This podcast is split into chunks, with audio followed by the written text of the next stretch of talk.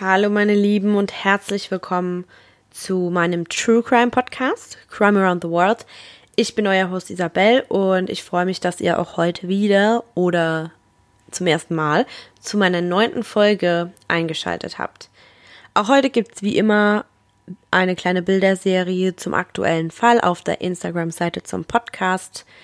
Die Seite nennt sich wieder Podcast selbst, Crime Around the World, alles klein geschrieben, alles zusammen. Und da kann sich jeder, der Lust hat, das Ganze wieder ein bisschen visualisieren.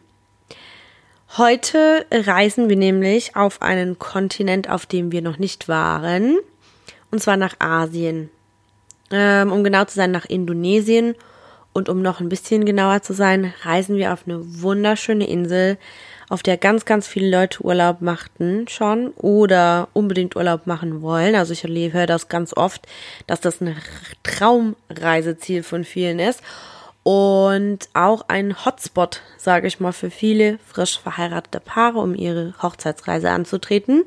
Viele wissen es jetzt wahrscheinlich schon und zwar geht's nach Bali.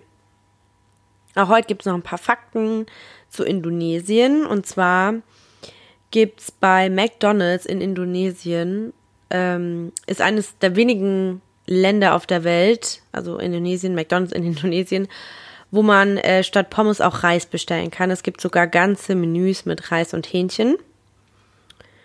Ähm, und dann gibt es in Indonesien, also das ist der zweite Fakt, eine kleine Tierart, den sogenannten Musang, welcher Kaffeekirschen frisst und diese wieder ausscheidet. Und aus dieser Musankacke sozusagen wird dann ein Kaffee produziert, welcher zu den teuersten Kaffeesorten der Welt gehört. Den Kopi Luwak, das ist der Name, kannst du in vielen touristischen Gebieten, vor allem auf Bali, da wo wir heute hinreisen, probieren und in ganz kleinen Packungen erwerben. Ja, das waren die Fakten und dann springen wir doch mal direkt in unseren Fall.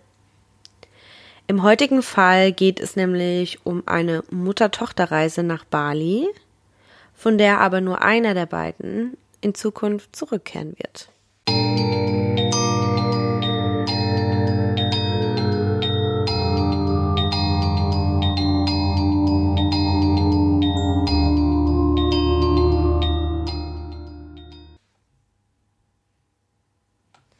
Nusa Dua 45 Kilometer südlich der balinesischen Hauptstadt Denpasar, ist stolz darauf, die Top-Hotelregion in Bali zu sein. Mit seinen langen Stränden aus weißem Sand ist es ein beliebtes Ziel für diejenigen, denen es nichts ausmacht, einen ziemlich hohen Preis für ihren Urlaub auf der Insel der Götter zu zahlen. Das Fünf-Sterne-Hotel San Regi, in dem die Zimmer für eine Nacht bis zu 2000 US-Dollar oder mehr kosten können, behauptet, das Beste der Besten zu sein. Aber die Gäste genießen alles, was Bali und jedes Top-Hotel in der westlichen Welt zu bieten hat. Mit einer Einfahrt, die neben einer eher unscheinbaren Straße steht, sind die Gäste atemlos, wenn sie die fabelhafte Lobby mit ihren kugelförmigen Kronleuchtern, weichen Teppichen und polierten Böden betreten.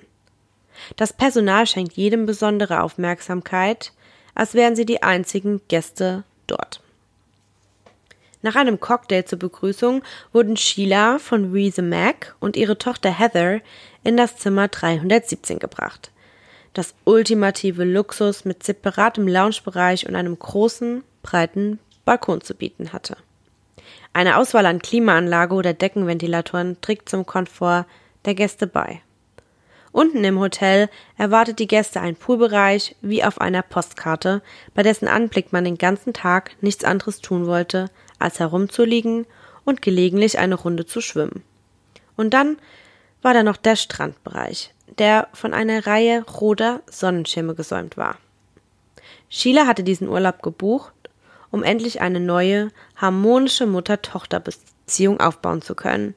Wenn nicht hier in diesem Luxus und traumhaften Stückchen Erde, wo denn dann? Die beiden sind also jetzt im Zimmer ange äh, angekommen und begannen auszupacken. Nachdem sie ausgepackt hatten, sagte Heather dann jedoch zu ihrer Mutter, dass sie jetzt spazieren gehen würde. Und es war ein Beginner einer Routine, die Sheila ziemlich beunruhigte, da sie es vorgezogen hätte, mehr Zeit mit ihrer Tochter zu verbringen. Sheila hatte sich das halt alles auch ein bisschen anders ausgemalt, richtig schön am Pool zusammen, am Strand oder im Speisesaal, wo man dann zusammen einfach schön präsentierte Gerichte aß, Hummer oder importierte Prime Sticks, exotische Cocktails, Sonnenaufgänge und Sonnenuntergänge zusammen zu gucken. Man kannte das ja schon aus dem Fernsehen und man kannte das aus Prospekten. Und ja, die Kulisse war einfach ein richtiger Favorit immer schon gewesen. Sie wollte einfach, sie hatte Bindungspläne, sie wollte sich mit ihrer Tochter wieder richtig gut verstehen. Ähm, dann kam der Tag, an dem sie wirklich viele, viele Stunden verschwunden war. Aber ihre Mutter wollte halt das Verhältnis, das sie jetzt dabei war aufzubauen, nicht wieder kaputt machen. Am 11. August 2014, weniger als zwei Wochen nach der Ankunft der amerikanischen Mutter und Tochter, also die beiden sind aus Chicago angereist, ging Heather für den Tag los und war diesmal bei Einbruch der Dunkelheit nicht zurückgekehrt. Sheila sah Mitternacht kommen und Heather war immer noch nicht da. Was sollte sie tun? Die Polizei alarmieren? In einem fremden Land? Vielleicht war Heather in einen Nachtclub gegangen oder hatte eine Gruppe von Menschen getroffen, die sie gerne mochte. Wie das halt im Urlaub manchmal so ist. Man, man lernt vielleicht äh, Leute in seinem Alter kennen. Vielleicht sind sie was ähm, zu Abendessen gegangen. Das letzte, was Sheila auf dieser besonderen Reise wollte, um Dinge zwischen ihnen wieder in Ordnung zu bringen, war den Eindruck zu erwecken, dass sie sie versuchte zu kontrollieren oder sich halt in Heathers Leben einzumischen. Deswegen nahm sie sich halt ein bisschen zurück. Sie war schließlich erwachsen. Aber als drei Uhr morgens immer noch kein Einzeichen von Heather zu sehen war, entschied sich Sheila, dass es Zeit zum Handeln war. Sie eilte durch die menschenleere Lobby, wie das halt meistens in Hotels so ist, dass da um drei Uhr morgens keiner ist, und forderte an der Rezeption den diensthabenden Manager ähm, auf, die Polizei zu alarmieren. Erstmal fragt sie ihn aber, hast du meine Tochter irgendwo gesehen?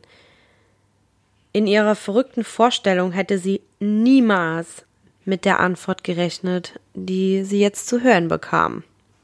Heather ist hier im Hotel. Sheila scheint dann ein bisschen verwirrt zu sein. Sie sagt dann, ja, die äh, haben sie gesehen, ist sie in der Hotelbar oder wo ist sie denn? Mm, und er sagt dann nur, nee, Madame, sie wohnt in einem anderen Raum, sie bezahlen und dort ist sie gerade, also sie ist in ihrem anderen Zimmer. Oh, die Sheila war natürlich fassungslos. Sie sagt, was ist denn das jetzt? Also wie die ist in einem anderen Zimmer, davon wusste ich gar nichts. Mit wem? Und dann sagt er nur, mit einem Herr Schäfer. Laut dem Mitarbeiter dauert es dann auch ein paar Augenblicke, bis diese Nachricht dann bei der Sheila ankommen. Und die sagt dann so, jetzt wählst du mal die Zimmernummer und gibst mir das Telefon, dass ich da mal jetzt ausrasten kann, sozusagen. Ähm, und zwar dreht sich ums Zimmer 616. Komm sofort in die Lobby, befiehlt er sie ihrer Tochter am Telefon. Sie wusste, was passiert war genau wie schon so oft zuvor. Heather hatte eine ihrer Kreditkarten genommen und Schäfers Zimmer bezahlt. Ein Plan, der eindeutig schon in Chicago ausgetüftelt worden war. Denn ähm, der Schäfer, Tommy Schäfer, der ist Heathers Freund und die waren auch schon in Chicago immer beisammen. Ja, als Heather endlich die Lobby dann betritt, schaut ihre Mutter sie nur fassungslos an. Also, der Tommy ist hier, ja, der Dieb. Sie weint, sie ist hysterisch, verletzt und fühlt sich natürlich hintergangen, klar. Also erstens mal dein Kind die Kreditkarte geklaut und zweitens einfach äh, fast zwei Wochen ihren Freund da in Bali versteckt und war dann für Stunden nicht da. Heather zuckt mit den Schultern, stimmt aber, äh, stimmt aber ihrer Mutter zu, zurück, dann ins gemeinsame Zimmer zu kommen. Wenn wir nach Hause kommen, sagt Sheila, werde ich diesen Mann wegen Betrugs verklagen und außerdem, wer hat seine Flugtickets bezahlt, um hierher zu kommen? War das jetzt auch mit meiner Kreditkarte? Also die kann sich das ja eigentlich schon denken. Heather Schweigen bestätigt ihr das Ganze, ähm, Ganze ja nur und, und lässt sie wissen, was sie wissen wollte. Die Mutter und die Tochter kehren also in Zimmer 317 zurück, aber anstatt ins Bett zu gehen oder sich bei ihrer Mutter zu entschuldigen oder zumindest irgendwie mal zu erklären, wie das ja, wie das zustande gekommen ist, verbrachte Heather dann die nächsten Stunden damit mit Tommy SMS hin und her zu schicken um, auf ihrem Handy. Es ist 8.30 Uhr am Morgen und andere Gäste gehen gerade zu den verschiedenen Frühstücksrestaurants im Hotel. Sheila und Heather sind aber schon am Streiten. Die Glocke von Sheilas Zimmer läutete und es war der Tommy. Er umarmte Heather und guckte dann zu Sheila rüber. Was folgte, war ein Kampf zwischen dem großen Mann und Sheila, die von seiner Größe in den Schatten gestellt wurde. Noch in ihrem Nachthemd nannte sie ihn einen Dieb und benutzte abfällige Namen für eine schwarze Person, die ich jetzt hier natürlich nicht sagen möchte.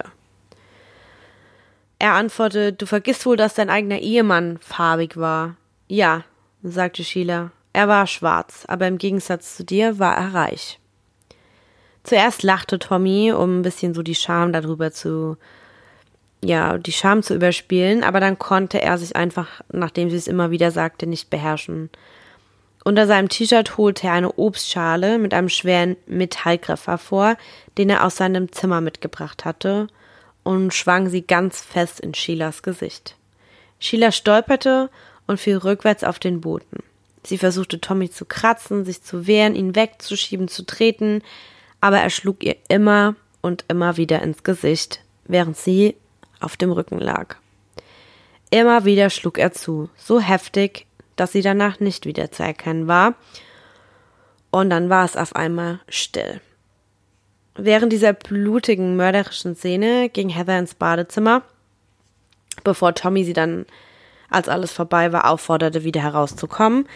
Sie umarmten sich, und dann sagte er zu ihr, Sheila ist tot.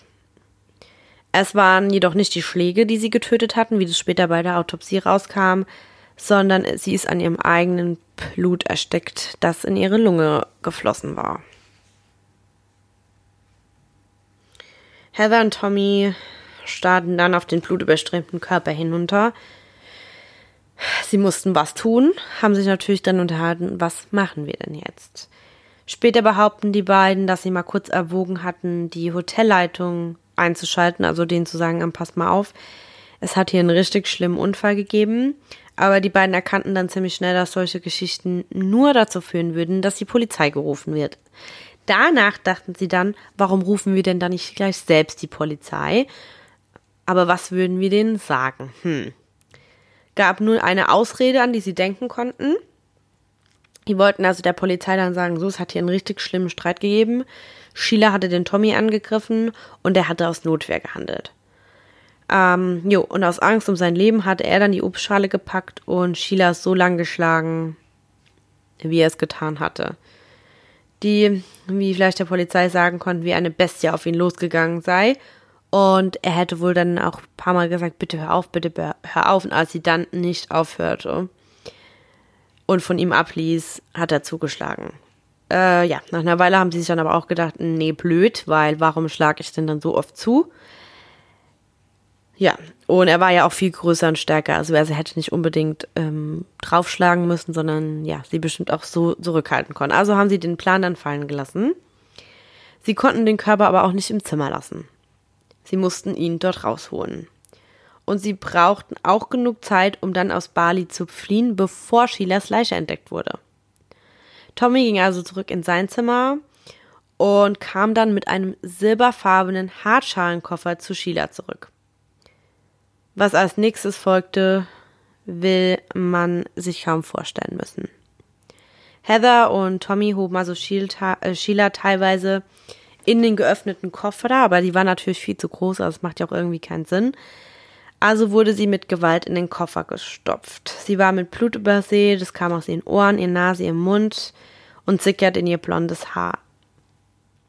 Sie wickelte sie dann zuerst in einen Laken bevor sie sie dann mit Rohrkna äh, Rohrkraft und knackenden Knochen falteten und sie nach vorne beugten, sodass ihr Kopf dann quasi zwischen ihren Beinen war und ihre Ohren so zurückgefaltet wurden. Es passte nicht perfekt, also der Koffer ging immer noch nicht zu. Ähm, sie fanden sich dann wohl damit ab, dass sie nicht ganz schließen konnten, holten sich aber dann richtig viel Klebeband und banden den Deckel dann damit so fest, wie es ging zusammen, dass dann halt nichts mehr rausguckte und der Koffer zublieb. So, die beiden haben dann jetzt Sheila verpackt. Es ist 12 Uhr mittags mittlerweile. Und die beiden machen sich jetzt auf den Weg. Die haben sich ein Taxi besorgt, das steht vom Hotel, wartet. Und die beiden machen sich jetzt ähm, mit anderen zwei Taschen auf den Weg, bitten jedoch den Hotelpagen, sich einen Wagen zu holen und den Koffer in die Lobby auf einem Wagen zu schieben. War natürlich ziemlich schwer, weil man muss sich ja jetzt vorstellen, deshalb der Wagen. Also wenn ich jetzt in Urlaub fahre und ich belade meinen Koffer mit den 23 Kilo, die erlaubt sind, dann ist das schon für mich ziemlich schwer. Und wenn man jetzt davon ausgeht, dass Sheila vielleicht, ich weiß nicht, 60, 70 Kilo hatte, dreimal so viel, das ist schon, pff, ja, krass. Eine Empfangsdame bemerkt rote Flecken an der Außenseite des Koffers und macht auch eine Bemerkung darüber, aber Sheila tut es ganz schnell ab und sagt, hm, das ist Make-up. Ich hatte gestern einen roten Lippenstift drauf und der ist da drauf hängen geblieben. Die sagen dann da auch nichts. Der Tommy folgt dem Hotelpagen dann zum Taxi und die beiden hieven gemeinsam den Koffer in den Kofferraum. Sie sagen dann aber dem Fahrer so, du musst mal bitte kurz einen Moment warten, weil wir müssen noch mal schnell rein die Rechnung bezahlen. Aber an der Rezeption gab es dann ein kleines Problem, denn Heather konnte nicht auschecken, weil die Unterkunft über die Karte ihrer Mutter lief. Auch Tommy konnte nicht auschecken, denn sein Zimmer war schon vorher von Sheila storniert worden, also die Kartenzahlung zumindest. Und es kommt sogar noch schlimmer. Heather konnte nicht an ihren Pass. Der war nämlich zusammen mit dem Pass ihrer Mutter in einem Hotelsafe. Und Sheila war die einzige, die den Code dafür wusste. Wollen Sie mir sagen, dass wir nicht gehen können? fragt Heather den Mitarbeiter. Erst wollen wir Ihre Mutter sprechen. Jetzt befinden die zwei sich natürlich in der brenzlichen Situation. Was machen wir jetzt? Ja, Mutter sprechen schlecht. Mutter hat den Code auch schlecht. Was machen wir jetzt? Es gab dann nämlich drei Wege aus dem Hotel heraus. Es gab den Haupteingang, einen Weg zum Schwimmbad, also vorbei am Schwimmbad zum Strand. Und noch dramatischer, man konnte auch eine Mauer erklimmen. Später sagen Mitarbeiter, dass auf der Überwachungskamera Heather und Tommy aufgezeichnet sind, dass sie tatsächlich über die Mauer klettern. Am belebten Straßenrand winken sie ein weiteres Taxi ab und baten darum, zum Flughafen gebracht zu werden. Sie hatten nämlich ihre Rücktickets zurück in die USA schon gekauft. Und sie waren tatsächlich so naiv zu glauben, es sei nur eine Kleinigkeit, sich ohne Pass durch die Einwanderung zu schmuggeln. Oder eine Ausrede zu kommen, Pass verloren. So einfach ist das nämlich nicht. Das wussten die beiden aber nicht. Ihre wilden Erwartungen scheiterten also. Und so sprangen sie in ein anderes Taxi und baten darum, in ein billiges Hotel gebracht zu werden. Hatten ja keine Kohle mehr, ne? Ist ja klar. Aber auch das hat sich gar nicht so einfach für die beiden gestaltet, denn ohne Pass in ein Hotel einzuchecken, ist natürlich auch nicht so einfach. Das ist nämlich Voraussetzung aller ausländischer Gäste. Die reden sich aber dann noch ein bisschen raus, die beiden, und sagen, nee, kein Ding, können wir trotzdem einchecken, wir bringen die dann morgen vorbei. Zurück im San Regie Hotel, wo, die, wo der Taxifahrer ja immer noch auf die beiden wartet, fragt er sich jetzt auch mittlerweile, wohin sind denn die zwei gegangen? Die haben doch hier äh, einen Koffer in meinen Kofferraum geladen und haben gesagt, ich soll warten. Er schaut dann also, steht die ganze Zeit so neben dem Kofferraum, wartet, guckt dann mal auf den Koffer und ja, sieht dann, wie Blut durch den teilweise geschlossenen Deckel sickerte.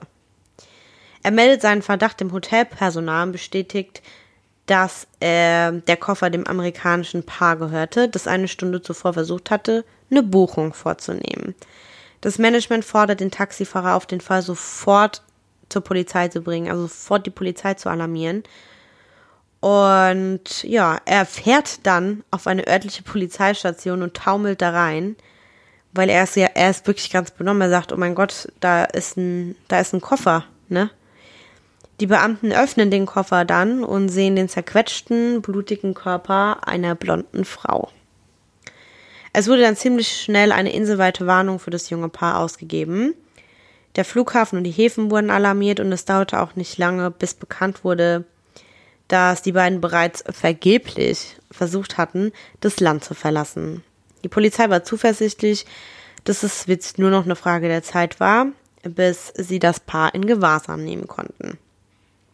Sie hatten beide keinen gültigen Ausweis, keine Kreditkarten, die sie benutzen konnte und nur einen ganz kleinen, also das weiß man nicht, aber man geht davon aus, einen ziemlich fragwürdig kleinen Geldbetrag.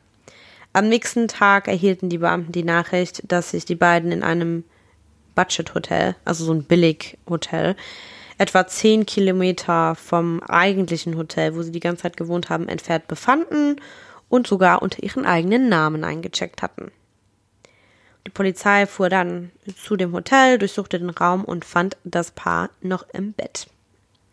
Als die Polizei ihnen dann befahl, sich anzuziehen, bevor sie dann zum wartenden Auto geführt wurden, schienen sie nur wenig besorgt darüber zu sein, was passiert war. Sie schienen sogar ziemlich zuversichtlich zu sein, dass die Geschichte, die sie erzählen würden, über Tommy, der Sheila zur Selbstverteidigung schlug, dass sie versucht hatten, das US-Konsulat anzurufen, aber nur einen Anrufbeantworter gehört hatten, dass sie zu der Zeit dann einfach in Panik geraten waren, aber äh, es aber tun würden, also und der Polizei einen vollständigen Bericht bereitstellen wollten und dass es nie die Absicht gab, Sheila wirklich zu töten. Ja, und die dachten, die Polizei, die wird das so akzeptieren. Die Aussage klingt ja total plausibel. Und sie würden sie zurück auf den Weg in die Vereinigten Staaten schicken. Das Ganze war aber dann nicht der Fall.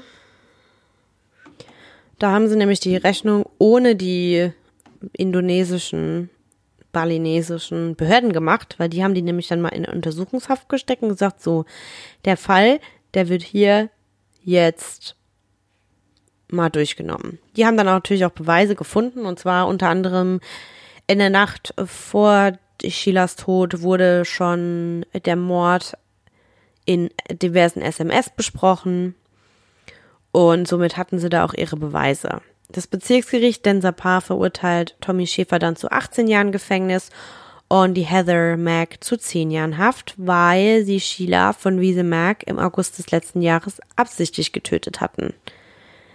Das Gericht entschied, dass der 21-jährige Schäfer schuldig war die Sheila in einem Hotelzimmer des Resorts zu Tode geprügelt zu haben und dass seine Freundin Heather ihm dabei geholfen hatte. Natürlich, sie war jetzt nicht aktiv beteiligt am Mord selbst, aber sie war, wusste davon, sie hat den mitgeplant und Punkt 3, wie das halt so ist, mitgegangen, mitgehangen. Sie hat geholfen, sie zu entsorgen und somit hat sie sich ja sowieso schuldig gemacht.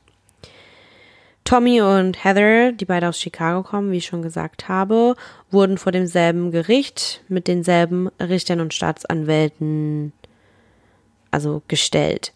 Die Staatsanwaltschaft hatte eine 18-jährige Haftstrafe für Tommy beantragt, was ja auch passiert ist, und eine 15-jährige Haftstrafe für Heather, die dann nur 10 Jahre bekam, äh, man munkelt so ein bisschen online, dass es daran lag. Das habe ich nämlich noch nicht erwähnt. Heather war nämlich schwanger. Schon zum Zeitpunkt des Mordes war sie schwanger und deswegen gab es auch Streit. Dazu komme ich aber noch. Also hat sie nur zehn Jahre bekommen. Man geht davon aus, dass es vielleicht auch äh, mildernde Umstände sind.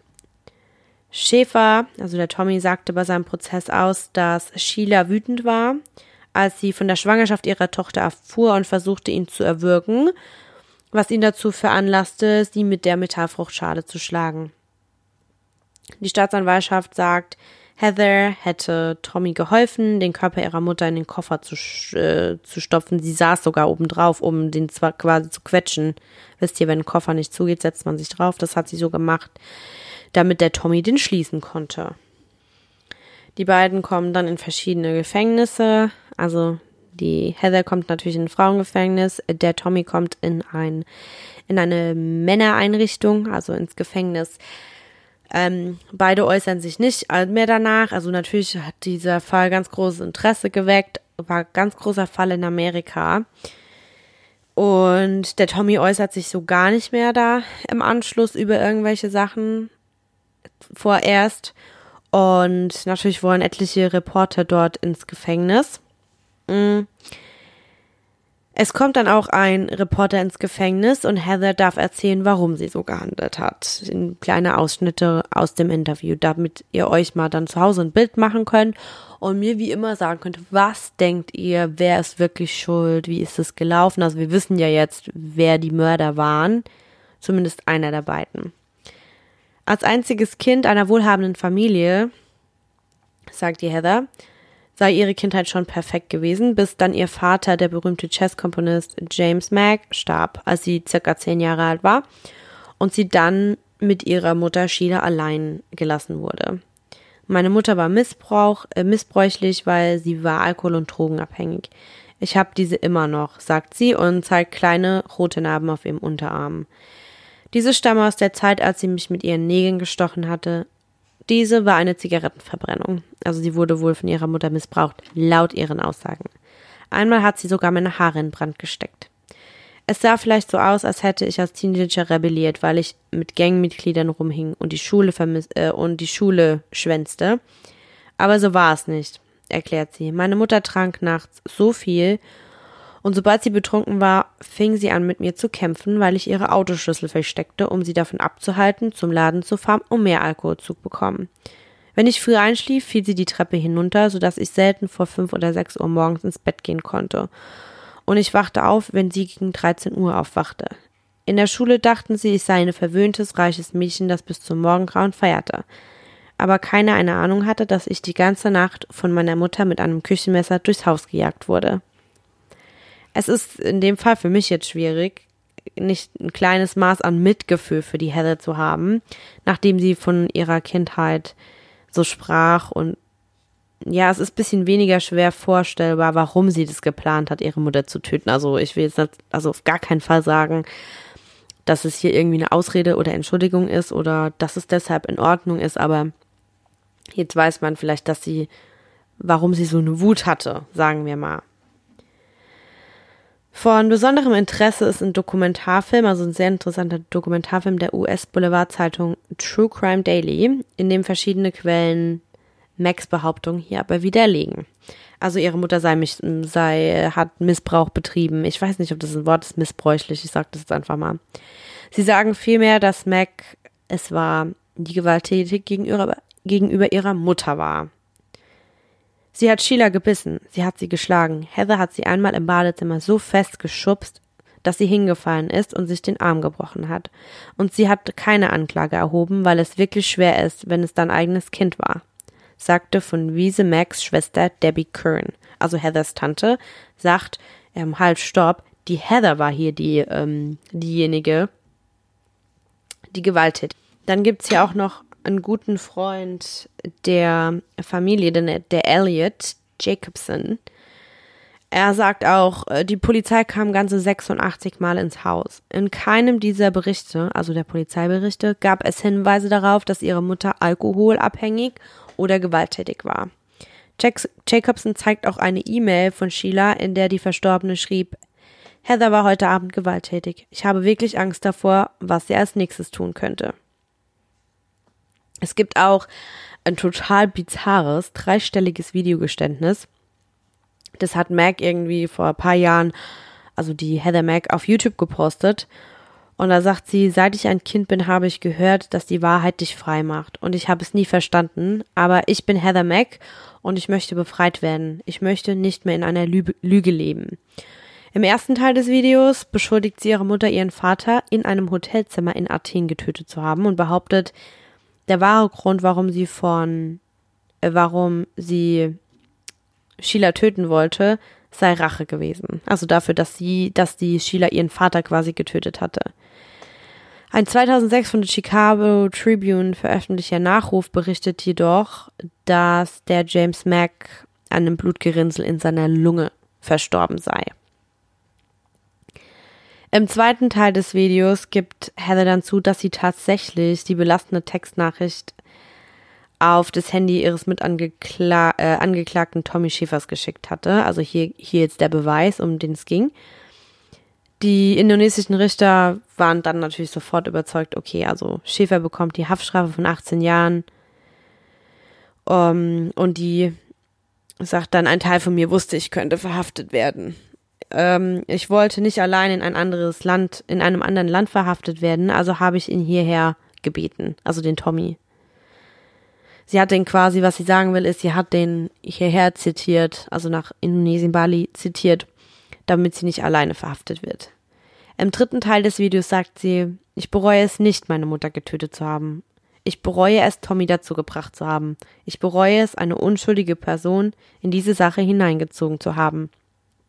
Ich habe sie getötet und Tommy gesagt, wenn er mir nicht beim Putzen helfen würde, werde ich der Polizei sagen, dass er es getan hat. Also half er mir, es zu reinigen. Es ist mit mir gerannt. Es tut mir leid, dass jeder, der ich kenne, dich für einen Mörder hält, wenn du es nicht bist. Es tut mir leid, dass jeder denkt, du bist ein verrückter Mörder. Das ist die Wahrheit. Und wer das sieht, hasst Tommy nicht. Er ist unschuldig. Ich bin es nicht. Ich liebe dich, Tommy.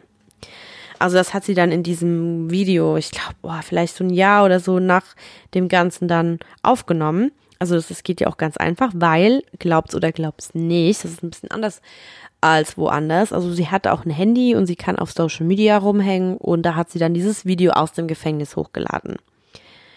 Schäfer, also der Tommy, erwidert Heathers Gefühle nicht. Also den interessiert auch das Video überhaupt nicht, das sie da online stellt. Eher das Gegenteil, er ist halt so richtig abgenervt äh, danach. Er verfasst nämlich einen weitläufig sechsteiligen Brief mit 4351 Wörtern. Genau, den hat er 2016 erfasst. Seine einzige Mitteilung ähm, an die Außenwelt seit dem Prozess. Ähm, er beschrieb die Mutter seines Kindes, also wie gesagt, das Kind ist ja dann schon auf der Welt und die Kleine heißt Stella. Das böse Mädchen, das alle manipuliert und drückt halt auch seinen Unglauben darüber aus, wie Heather sein könnte, nachdem sie so eine gute Zeit im Gefängnis hat. Also wie das sein könnte, genau, dass sie da ähm, Partys feiern könnte, und dass sie da ein Handy hat, also das konnte er überhaupt nicht nachvollziehen. Er beschuldigt sie auch, so viel wie möglich finanziell von dem Mord an Sheila profitieren zu wollen. Sie will sogar ein Buch schreiben. Und er sagt, die Welt verdient es, die Wahrheit zu erfahren. Das Paar, das sich, hat sich also nach der Verurteilung im Jahr davor getrennt. Also der Mord war 2014, die Verurteilung 15 und dieser Brief war jetzt ein Jahr später 16. Die Stella, die kleine Maus, ist zu dem Zeitpunkt 20 Monate alt und lebt mit Heather im Gefängnis. Das findet Schäfer voll ekelhaft. Also der sagt, ich ekel mich da richtig. Was soll das? Die wollte sie nicht abgeben, die wollte mit ihrem Gefängnis leben. Er hat so viel Hass gegen Heather, weil sie das eben durchgezogen hat. Er sagt also, Stella unter der Kontrolle dieses Monsters zu lassen, das geht gar nicht. Aber laut den Gefängnisregeln geht das schon. Also Stella darf mit ihrer Mutter im Gefängnis leben, bis sie zwei Jahre alt ist. Und wenn sie dann die zwei Jahre erreicht hat, muss sie aber bei einer einheimischen Familie untergebracht werden oder in die USA zurückkehren. Tommy hat die US-Regierung aufgefordert, einzugreifen und Stella von, weg, äh, von Heather wegzunehmen, da sie nun seit fast zwei Jahren mit ihrer Mutter in diesem Elend lebt. Also das ist ja auch, diese Gefängnisse sind ja auch ein bisschen anders, ne? Also man hat ja bestimmt schon mal, also ich gucke das total gerne, ich kann das auch jedem empfehlen, auf Netflix diese Gefängnisdokumentation aus anderen Ländern zu gucken oder die schlimmsten Gefängnisse der Welt.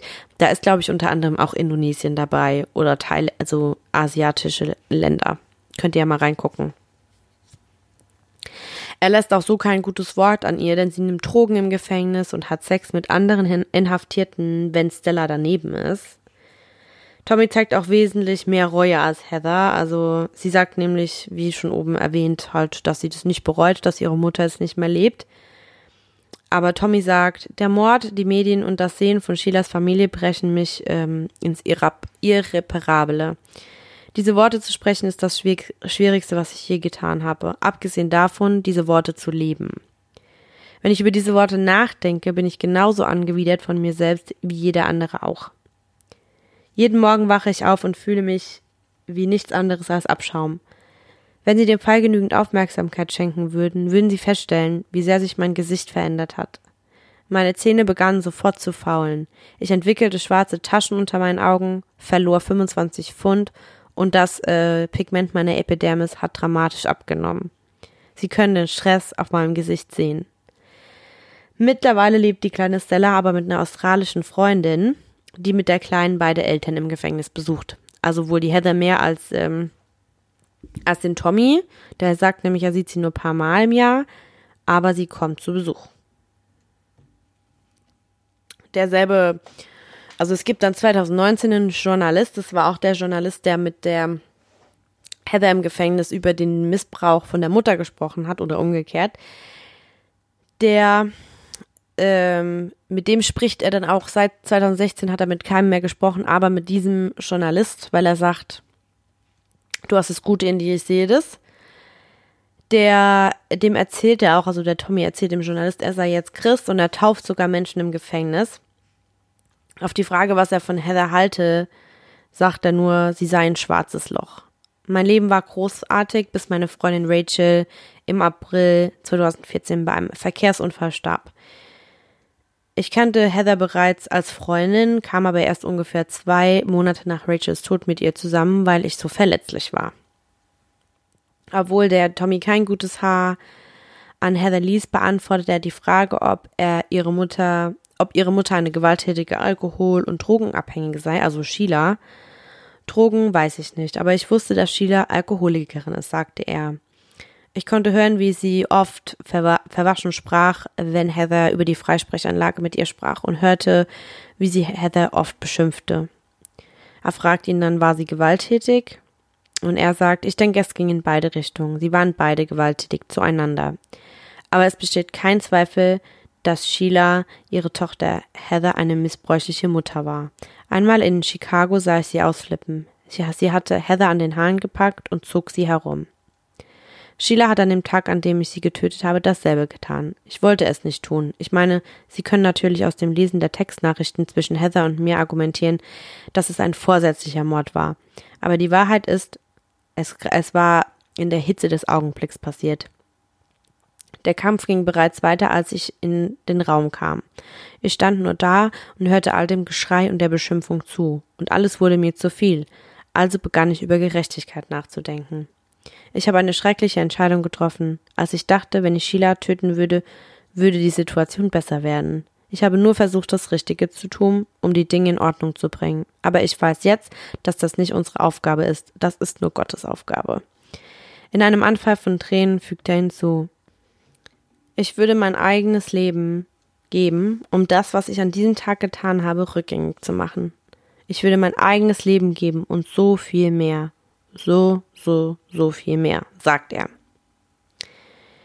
Als der Reporter dann am Nachmittag in die Frauenabteilung des Creo-Bo-Khan-Gefängnisses zurückkehrte, um nochmal mit der Heather zu sprechen, also wie gesagt in 2019, das war letztes Jahr, fragte er Heather, warum sie den Missbrauch ihrer Mutter während eines der 86 Polizeibesuche in ihrem Familienheim in Chicago nie gemeldet hatte. Sie sagt, wenn ich das getan hätte, hätte sie mich in ein Pflegeheim geschickt. Ich habe Kinder im Juvi getroffen, also so eine Kindergefängnis, die in Pflegeheimen waren und deren Geschichten schrecklich waren. Ich wollte das für mich nicht. Als nächstes fragt der Reporter sie dann ähm, nach dem Gedächtnisvideo auf YouTube, das, ähm, wo sie das Geständnis abgibt. Daraufhin sagt sie, oh, das stimmte nicht. Sie schwenkt ihre Hand in der Luft, um ihre Irrelevanz anzuzeigen. Ich habe es erfunden, weil Tommy mich erpresst hat. Er wollte, dass ich sage, dass ich alles so geplant habe, dass seine Strafe reduziert wird. Ich fühle mit ihm, weil er zu 18 Jahren verurteilt wurde, während ich nur 10 Jahre bekam. Und einige Leute sagen, dass das nicht lange genug ist. Tommy ist kein Mörder. Er ist einfach verloren. Weißt du, Leute sagen, ich hätte meine Mutter für ihr Geld getötet. Das ist falsch. Das Einzige, was meine Mutter jemals für mich getan hat, war mir Geld zu geben. Wenn ich ihr Geld wollte, musste ich sie nicht töten. Alles, was ich hätte tun müssen, war zu Hause zu bleiben und es auszugeben, sagt Mac und bezieht sich auf das 2,2 Millionen Dollar Vermögen, das sie zu erben versuchte. Das hat sie aber nicht geerbt jetzt im Endeffekt, sondern es ging an die kleine Stella in den Treuhandfonds. Und was ist ähm, mit dem Teil in dem Video, in dem sie behauptet, Mac habe ihre Mutter aus äh, Rache dafür getötet, dass sie ihren Vater getötet hatte? Ähm, ob der Reporter will halt wissen, ob das auch was ist, was sie erfunden hatte. Und daraufhin sagt sie, nein, ich denke immer noch, dass sie etwas mit dem Tod meines Vaters zu tun hatte. Sie sagten, es sei eine Lungengerinse, aber was mich misstrauisch machte, war, dass mein Vater zu dieser Zeit an Krebs erkrankt war und nicht in den Urlaub nach Griechenland wollte, weil es sein gesundheitlicher Zustand eigentlich nicht zugelassen hätte. Seit Monaten habe ich mich um ihn gekümmert und ihn ins Badezimmer gebracht, als er es brauchte, während meine Mutter bei irgendwelchen Mittagessen war. Sie war eine vielbeschäftigte Persönlichkeit. Ich werde nie vergessen, was mein Vater mir an dem Tag sagte, als er starb. Vergib deiner Mutter für das, was sie heute getan hat. Der Reporter erinnert die Heather dann daran, dass sie während des Prozesses behauptet, Tommy habe ihre Mutter getötet, nachdem vor die Sheila wütend geworden war, nachdem sie von der Schwangerschaft erfahren hatte. Was dann später aber entlarvt wurde, dass diese Behauptung ähm, nicht stimmte, denn es wurden E-Mails vorgelegt, auf denen, ähm, aus denen hervorgeht, dass Sheila das mit der Schwangerschaft nämlich schon wusste, bevor sie nach Bali flogen. Heather sagt, ja, sie wusste, dass ich schwanger bin. Was wirklich passiert ist, ist, dass sie mich überzeugt hat, in Chicago abzutreiben. Und ich hatte tatsächlich zugestimmt. Aber als sie das Thema auf Bali erneut ansprach, hatte ich meine Meinung geändert. Wir hatten einen riesengroßen Streit darüber und da kam Tommy ins Spiel ins Zimmer. Sie waren beide betrunken. Sie hatten jeweils eine Flasche Champagner getrunken. Meine, meine Mutter benutzte das N-Wort und Tommy sagte, aber dein Mann war schwarz und sie sagte, es sei egal, weil er reich sei. Sie wollte aber kein noch schwärzeres Enkelkind als ihre Tochter war. Der Reporter fragt dann, und da hast du beschlossen, sie zu töten? Heather sagt, nein, ich meine, sicher, wir hatten es geplant. Ich war derjenige, der es zuerst gesagt hat. Ich habe alles in Chicago geplant. Es gab ein scharfes Messer zum Schneiden von Ananas in der Küche. Wenn wir sie hätten zu diesem Zeitpunkt töten wollen, dann hätten wir einfach dieses Messer genommen. Es passierte in der Eifer des Gefechts, in der Hitze des Augenblicks. Er schlug sie mit einer Obstschale in der Hand zu Tode. Bevor der Reporter dann geht, will er von Heather noch wissen, warum sie zu einem Interview mit ihm zugestimmt hatte, weil auch sie hatte keine Interviews mehr gegeben. Und sie sagt, ich wollte meine Geschichte immer erzählen, weil sie sich auf viele Menschen bezieht.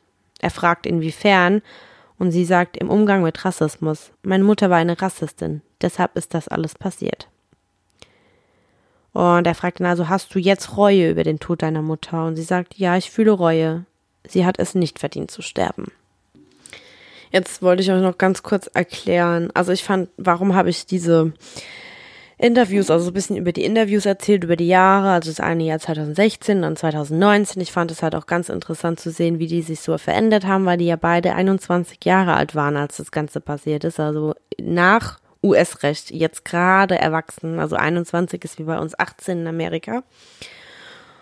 Und ja, einfach ein besseres Bild zu erstellen, sage ich mal, von den Handlungen, was ist passiert. Ich meine, klar, im Endeffekt muss sich jeder selbst ein Bild machen, was passiert ist, aber vielleicht auch hinzustellen, warum die Heather vielleicht ein bisschen traumatisiert ist aus ihrer Kindheit.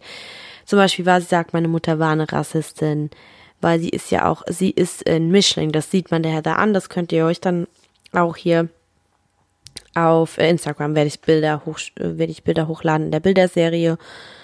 Ich wollte einfach, dass sich jeder selbst ein Bild machen kann und dazu genug und ausreichend Informationen hat. Also wie, wie immer würde es mich so was von interessieren, was ihr denkt, was passiert ist. Also ich meine, klar, man weiß mittlerweile schon ziemlich genau, was passiert ist, aber was waren wirklich die Beweggründe? Wer hat da wen manipuliert? Wer ist dran schuld? Seid ihr davon überzeugt, dass mitgehangen, mitgegangen? Weil der Tommy wurde ja emotional manipuliert, sagt er dann später. Würde mich interessieren, was ihr denkt. Und ansonsten war es das für heute wieder. Wir hören uns in einer Woche und ähm, bis dahin wünsche ich euch das Beste. Bleibt gesund und Solltet ihr irgendwelche Kritik auszuüben haben, Verbesserungsvorschläge und so weiter. Ich habe wieder diese Woche ganz, ganz viele Nachrichten gekriegt und ich habe mich so gefreut. Und einer hat mir Kritik geschickt. Und auch darüber freue ich mich, weil nur so kann ich mich für euch verbessern. Und ähm, auf Apple Podcast könnt ihr mir gerne ein paar Sterne dalassen. Am besten fünf. Da freue ich mich auch richtig drüber. Und wie gesagt, Kritik nehme ich gerne an. Da könnt ihr euch, wie gesagt, bei Instagram direkt Message, also Privatmessage, einfach bei mir melden. Und ich antworte auch immer und bedanke mich für Kritik und dann kann man auch sprechen und mir Tipps geben, wie ich das ändern kann. Okay, das war's, ihr Lieben. Wie gesagt, wir hören uns nächste Woche. Ich habe jetzt bestimmt hundertmal gesagt, wie gesagt. Haha. Bis nächste Woche. Ciao.